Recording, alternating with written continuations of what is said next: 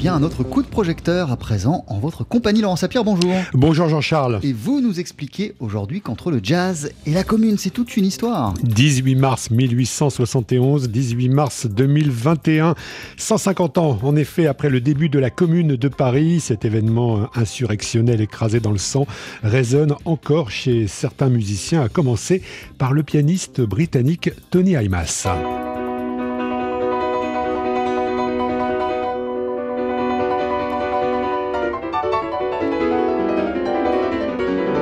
Alors ce qu'on entend, c'est un extrait de De un album en piano solo que Tony Aymas vient de sortir pour la maison de disques Nato, où il reprend par ailleurs le premier morceau de musique connu de l'histoire de l'humanité, un hymne delphique du deuxième siècle avant notre ère. Et puis, et puis il y a dans ce disque le morceau euh, qu'il y a sous ma voix, là, Les Temps Nouveaux, que Tony Aymas avait d'abord composé en hommage à Gustave Courbet, qui a peint le célèbre tableau L'origine du monde. Courbet qui s'est engagé pleinement pour la commune de Paris alors qu'il était au sommet de sa gloire. Courbet was the original reason for, for doing this, the uh, Gustave Courbet, for sure.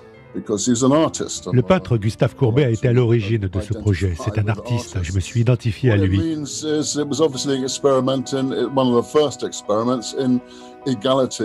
Pour le reste, la commune a été pour moi l'une des premières expériences autour de l'égalité.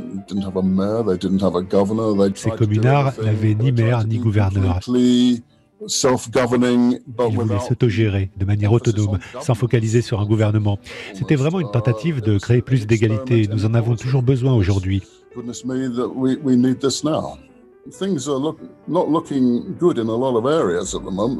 Les choses ne vont pas si bien dans beaucoup de parties du monde. Uh, beaucoup de gens riches corrompent, sont corrompus. Il y a beaucoup de souffrance.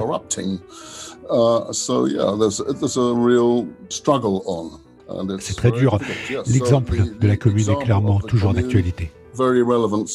Tony Aymas sur TSF Jazz, et puis aussi Laurent, euh, l'organiste Emmanuel Bex. Chez lui aussi, la commune résonne. Il en avait fait une sorte d'opéra de jazz il y a quelques années. La chose commune, c'était au théâtre Pierre Cardin à Paris, sur une idée euh, du dramaturge David Lescaut. Et pour faire swinger le temps des cerises, il y avait notamment sur scène Géraldine Laurent, Simon Goubert, Élise Caron. Alors Emmanuel Bex n'occulte pas, certes, euh, tout comme Tony Aymas d'ailleurs, certains dérapages de la commune, ce fameux décret d'avril 1871 par exemple, qui considère comme les otages du peuple de Paris, tous ceux qui seraient accusés de, complicité avec les Versaillais, c'est-à-dire le gouvernement officiel d'Adolphe Thiers, réfugié à Versailles. Mais pour, euh, pour Emmanuel Bex, hein, pour l'organiste, euh, la commune, c'est aussi des textes, c'est aussi des projets de loi qui ont aujourd'hui encore une sacrée actualité. Ce dont je me souviens, c'est l'engouement pour euh, rediscuter de la place des femmes dans la société. Je pense que c'était tout à fait précurseur.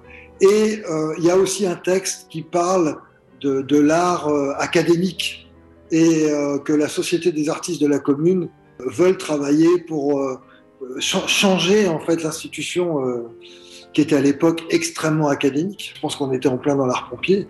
Et je trouve que c'est pas mal parce que ça rejoint un peu la force du jazz. C'est que le jazz, à lui tout seul, il a percuté toute l'académie et il a permis à toute la musique de se régénérer totalement. La commune de Paris et la répression dont elle fut l'objet lors de la semaine sanglante ont également inspiré euh, dans le passé le pianiste de free jazz François Tusk qui a repris par exemple des poèmes de Rimbaud écrits euh, justement après la semaine sanglante. Merci beaucoup Laurent Sapir et on rappelle que derrière votre voix, derrière nos voix, on entend un extrait euh, du nouvel album du pianiste britannique Tony Imas. Le disque s'appelle De Delft Tony Imas qui était l'un des intervenants de ce coup de projecteur. Merci beaucoup.